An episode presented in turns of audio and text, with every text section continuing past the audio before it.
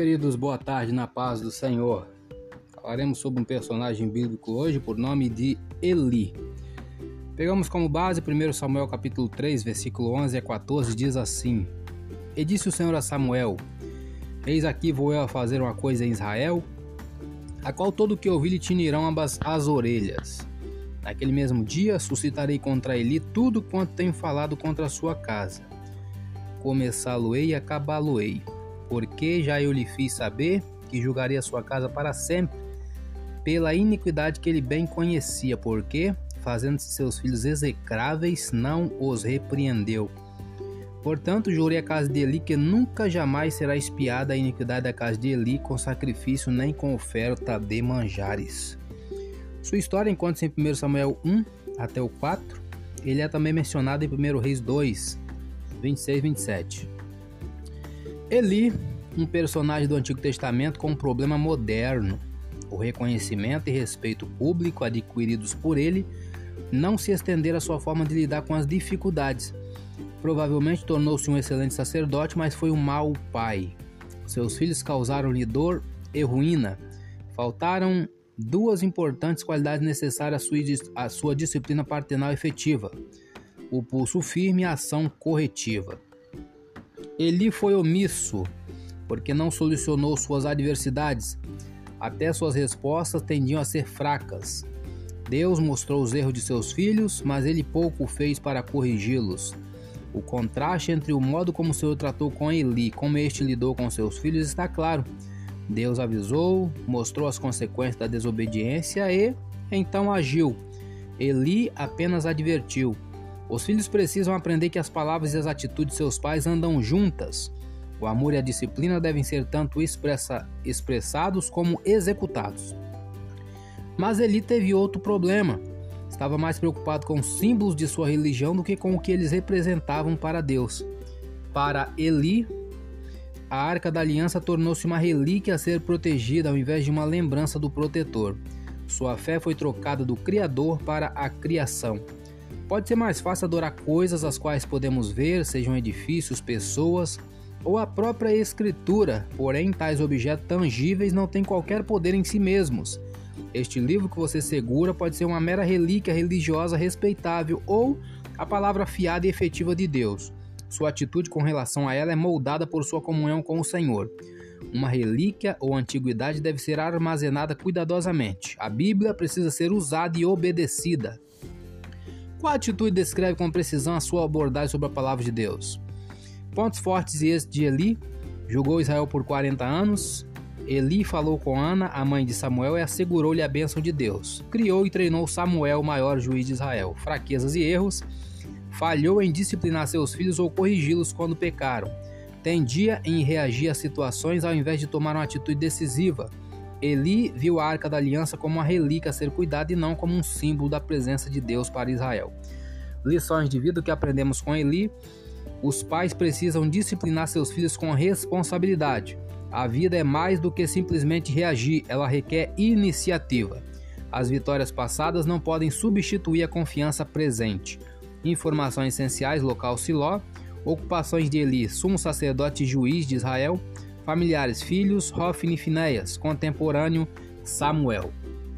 Eu sou Elias Rodrigues, essa foi mais uma leitura da Bíblia. Compartilhe esse áudio com seu grupo de amigos, que Deus nos abençoe. Amém.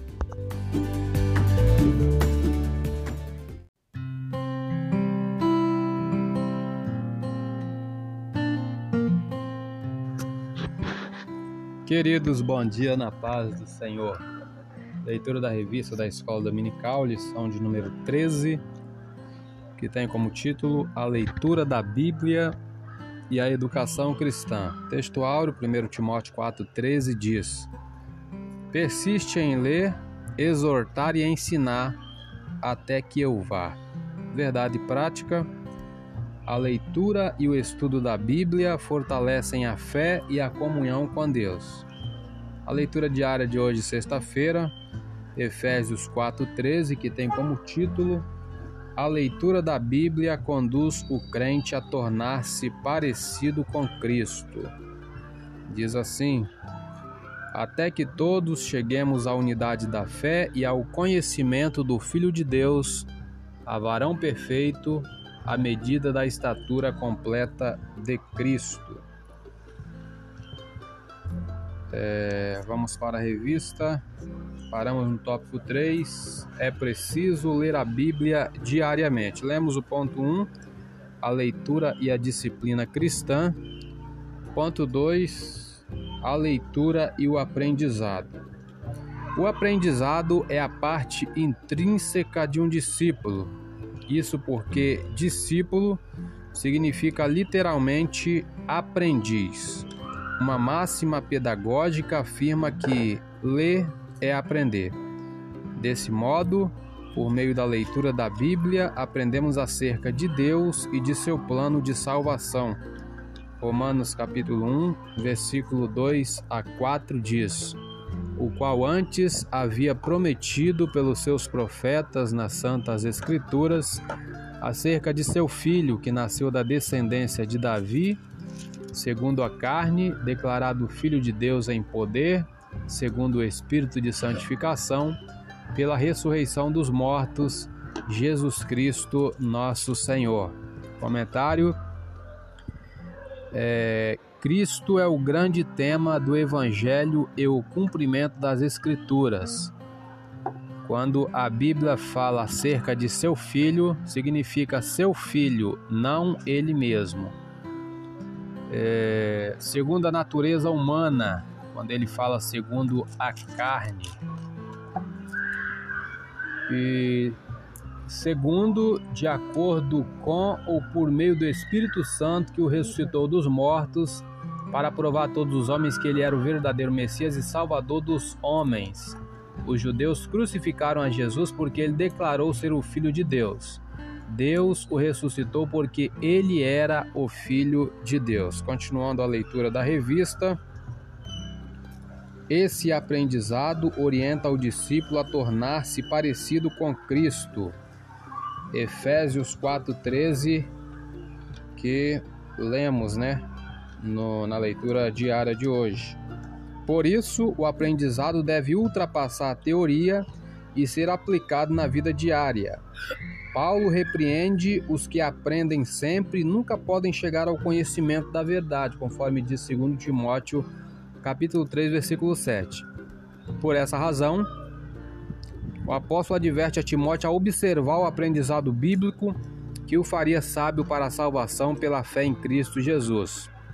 Vamos conferir segundo o livro de Timóteo, capítulo 3, versículo 14 e 15, que diz: Tu, porém, permanece naquilo que aprendeste e de que foste inteirado, sabendo de que de quem o tens aprendido, e que desde a tua meninice sabes as sagradas letras que podem fazer-te sábio para a salvação pela fé que há em Cristo Jesus. Comentário: cercado pelos falsos mestres e pelas inevitáveis pressões de um ministério crescente, Timóteo poderia facilmente ter abandonado a sua fé ou modificado a sua doutrina. Uma vez mais, Paulo aconselhou Timóteo a olhar para seu passado e a permanecer nos ensinos básicos a respeito de Jesus, que são eternamente verdadeiros. Como Timóteo, estamos cercados de falsos ensinos, mas não devemos permitir que a nossa sociedade distorça ou coloque empecilhos à eterna verdade de Deus. Dedique diariamente um tempo para refletir sobre o fundamento de sua fé cristã, encontrado na Palavra de Deus, que são as grandes verdades que edificam sua vida. Timóteo foi um dos primeiros cristãos da segunda geração.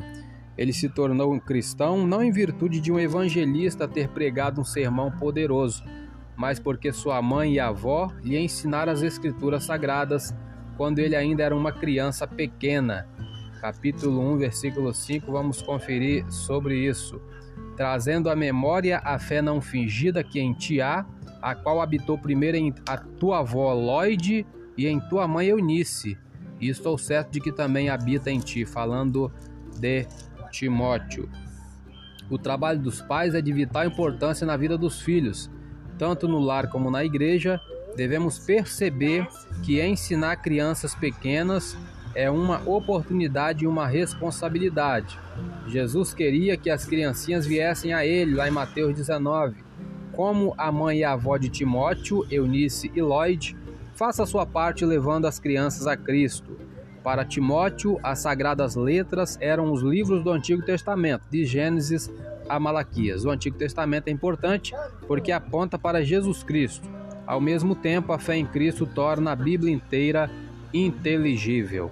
Eu sou Elias Rodrigues, essa foi mais uma leitura da revista da Escola Dominical. Compartilhe esse áudio com seu grupo de amigos, que Deus nos abençoe. Amém.